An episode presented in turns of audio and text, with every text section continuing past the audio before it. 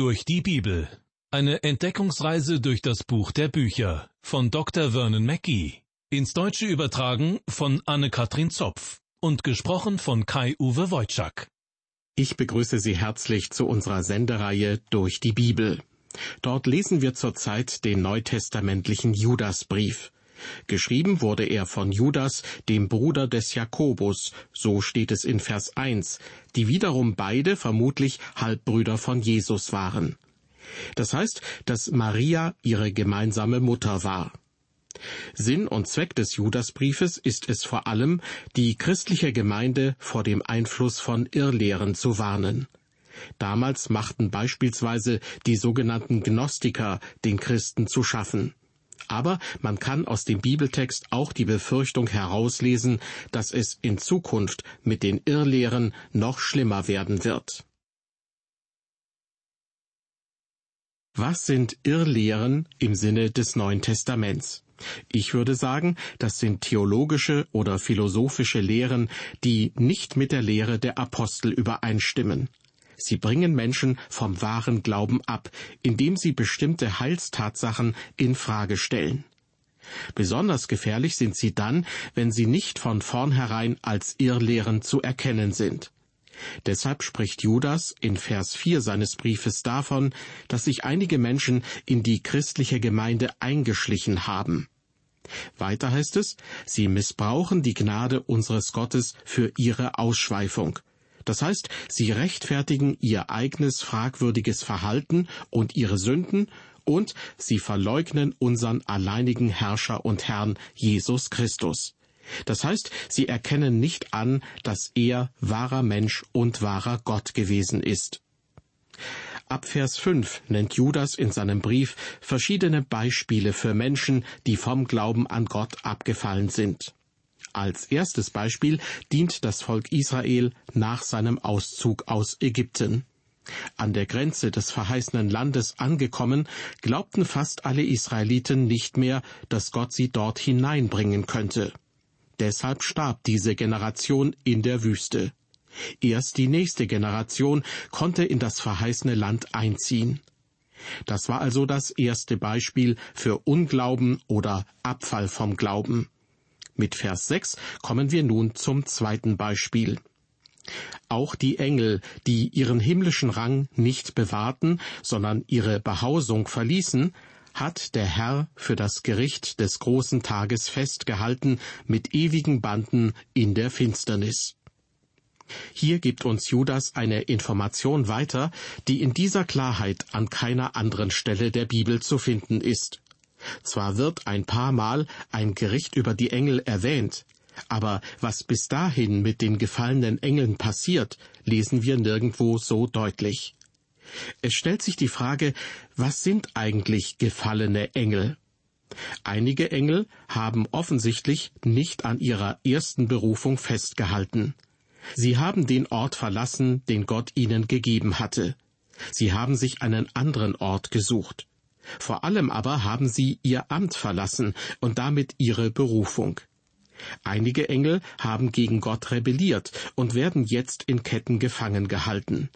Man kann das mit einem Wortspiel sagen. Sie haben ihren Platz nicht bewahrt, und jetzt werden sie von Gott verwahrt bis zum Gericht. Offensichtlich gibt es zwei Gruppen gefallener Engel.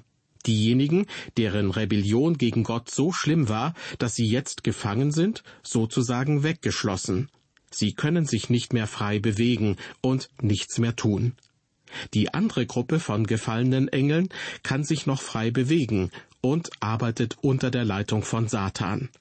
Das sind offensichtlich die Dämonen, von denen die Bibel spricht. Diese Dämonen gibt es auch heute noch. Manchmal scheint mir, sie sind jetzt aktiver als je zuvor. Lange Zeit leugneten liberale Theologen alles Übernatürliche. Sie waren sich auch sicher, dass es Engel und gefallene Engel gar nicht gibt. Wir leben schließlich im Zeitalter des Materialismus. Da sagten sie sich, Gott und Engel seien doch abergläubische Gedanken, die wir nicht mehr brauchen. Ein Wissenschaftler war der Meinung, der Glaube an Gott ist wie ein flüchtiges Lächeln. Jetzt kommt das Zeitalter der Wissenschaft, da verschwindet wie ein Lächeln auch der Glaube an Gott. Die Atheisten läuten schon seit vielen Jahren die Totenglocke der Kirche. Sie sind überzeugt, dass die Kirche und alles Übernatürliche bald völlig bedeutungslos sein werden. Gibson Winter war Ethikprofessor an der Universität von Chicago. Er schrieb Anfang der 1960er Jahre ein Buch, dessen Titel man so übersetzen könnte Die Gefangenschaft der Kirche auf dem Lande. Darin schreibt er, die Protestanten in den USA vereinheitlichen sich sozusagen zu einem neuen Glauben. Wenn das so weitergeht, wird dieser Glaube in 20 Jahren tot sein. Jahrzehnte später schreibt eine Journalistin, eigentlich stehen die Kirchen schon seit Beginn der Moderne vor dem Problem. Sie hatten also lange Zeit, ihre althergebrachten Konzepte zu überdenken und einzusehen, dass sich Glaube nur schwer an Bekenntnissätzen und Dogmen entfachen lässt, die sich so gar nicht mit dem von Technik und Wissenschaft geprägten Zeitgeist vereinbaren lassen. Solche Zitate gibt es viele. Wie gesagt, viele Menschen denken schon seit langem, dass die Kirche keine Zukunft hat. Diese Zitate zeigen aber auch den gegenwärtigen Zustand einer zunehmend liberalen Kirche. Wie man beobachten kann, interessieren sich die Leute in letzter Zeit immer mehr für alles Übernatürliche. Ganz offensichtlich wurde das nicht von der Kirche gefördert und auch nicht von den Gemeinden, die sich zu Jesus Christus bekennen. Es gibt besonders viele esoterische Angebote. Das beginnt mit den Horoskopen in Zeitungen und Zeitschriften. Es geht weiter mit astrologischer Beratung auf gewissen Fernsehkanälen, über Bücher von Nahtoderlebnissen und Engelerscheinungen bis hin zu fernöstlichen Meditationspraktiken. Des Weiteren gibt es Kreise, in denen Satan angebetet wird und in denen ihm Opfer gebracht werden. Diese Kreise wirken meistens eher im Verborgenen. Aber grundsätzlich können wir dieses neue Interesse an Übernatürlichem an allen Ecken und Enden wahrnehmen. Seit einigen Jahren gibt es scheinbar überall Engelfiguren zu kaufen, und das im Zeitalter der Raumfahrt. Viele Menschen machen sich Sorgen um unsere Welt, die scheinbar immer verrückter wird. Wir können zwar in den Weltraum fliegen, aber wir wissen nicht, wie wir die Probleme auf der Erde in den Griff bekommen. Kriege lassen sich offensichtlich leichter beginnen als beenden. Der Flüchtlingsstrom scheint nicht abzureißen. Und es gibt bestimmte Gebiete in manchen Großstädten, in denen bereits eine muslimische Parallelgesellschaft besteht. Gebiete, in denen die offiziellen Gesetze nur noch schwer durchsetzbar sind. Vor ein paar Jahren meinten die Materialisten, die am Hier und Jetzt orientiert sind, noch, der Mensch wäre dabei, sich weiterzuentwickeln. Aber in den letzten Jahren wurden immer mehr moralische Grundlagen ausgehebelt. Das menschliche Leben scheint nicht mehr viel wert zu sein, besonders am Anfang und Ende des Lebens. Es gibt immer mehr Verbrechen. Zurzeit macht sich eine Form von Moral breit, die noch vor 50 Jahren unvorstellbar gewesen wäre. Viele reiben sich verwundert die Augen und fragen erstaunt, woher kommt das? Woher kommt all das Böse? Darauf kann ich nur mit einem Zitat antworten. Wenn es den Teufel nicht gäbe, müsste man ihn erfinden, denn anders lässt sich das Böse in der Welt nicht erklären. Es lässt sich nicht leugnen, dass die Menschheit völlig verdorben ist. Das scheint uns nicht klar zu sein, aber es ist doch so, die Menschheit ist völlig verdorben, und Satan hat Macht auf der Erde. Die sogenannten neuen Freiheiten sollten eine neue, wunderbare Gesellschaft erschaffen. Aber es ist nicht so eingetroffen, wie erhofft. Stattdessen interessieren sich die Leute wieder mehr für das Übernatürliche. Meistens jedoch nicht für den wahren Gott, sondern eher für die bösen Geister. Doch Gott sei Dank hat Gott auch dazu etwas zu sagen. Ich kann es in der Bibel nachlesen. Die Bibel ist wirklich immer aktuell, obwohl die biblischen Texte schon vor vielen Jahrhunderten, ja einigen Jahrtausenden niedergeschrieben wurden. Hier erfahren wir auch, warum es heute das Böse auf unserer Erde gibt. Judas spricht in seinem Brief von Engeln, die gegen Gott rebelliert haben. Er sagt, dass Gott sie, Vers 6, für das Gericht des großen Tages festgehalten hat mit ewigen Banden in der Finsternis. Das Wort Gottes hat über das kommende Gericht viel zu sagen. Viele Christen meinen, es gibt nur das Gericht am jüngsten Tag, also das jüngste Gericht. Aber das stimmt nicht. Es gibt zwar das Gericht vor dem großen weißen Thron für diejenigen, die nicht gerettet sind. Davon lesen wir in Offenbarung 20 ab Vers 11.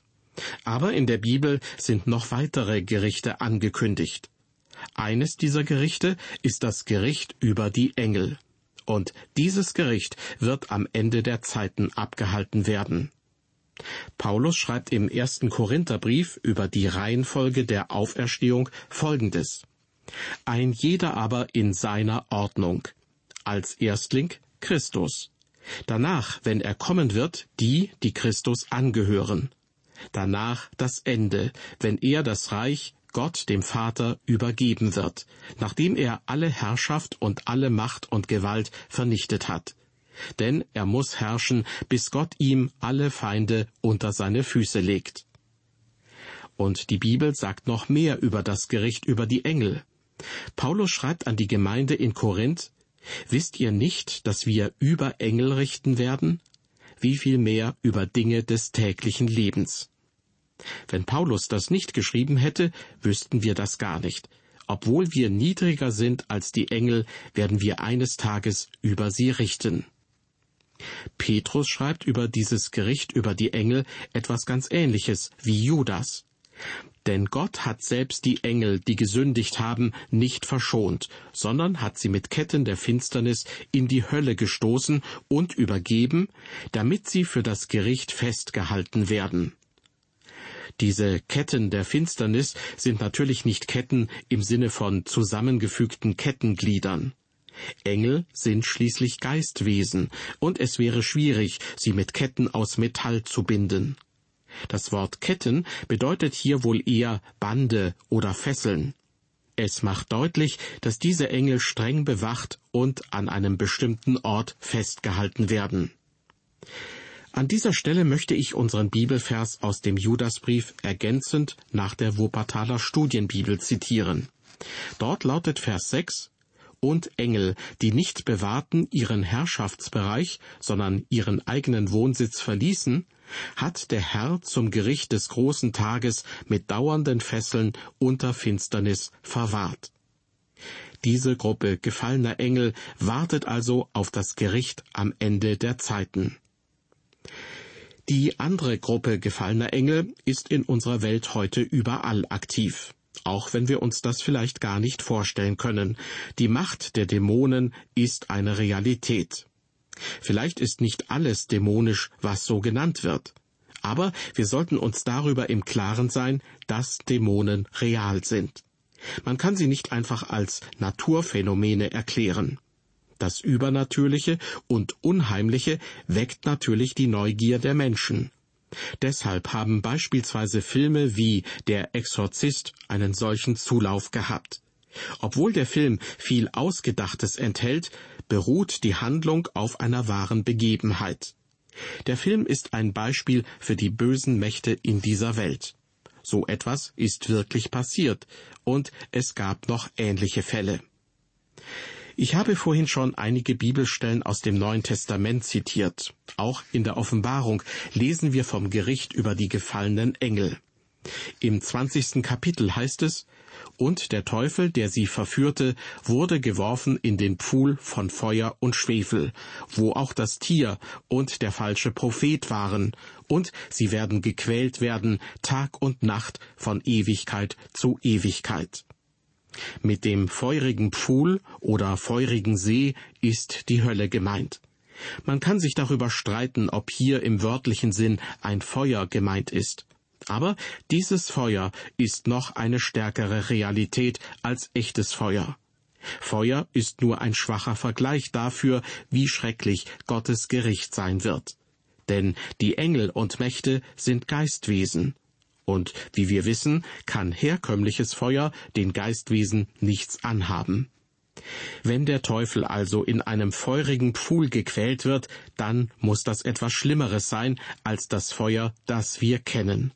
Aber wir lernen hier noch etwas, nämlich, dass der Teufel heute noch nicht in der Hölle ist. Viele Menschen denken, er sei heute schon da, aber das stimmt nicht, denn er hat viel zu tun auf der Erde, dort, wo Sie wohnen und da, wo ich bin. Und er hat viele Mitarbeiter, sowohl übernatürliche als auch menschliche. Viele helfen ihm, manche sogar ohne dass sie es wissen. Der Teufel ist auch für die große Verfolgung der Christen und des Volkes Israel verantwortlich besonders für die schwere Verfolgung während der überaus schlimmen Weltgeschichte am Ende der Zeiten. In der Offenbarung wird beschrieben, dass er aus dem Himmel geworfen wird.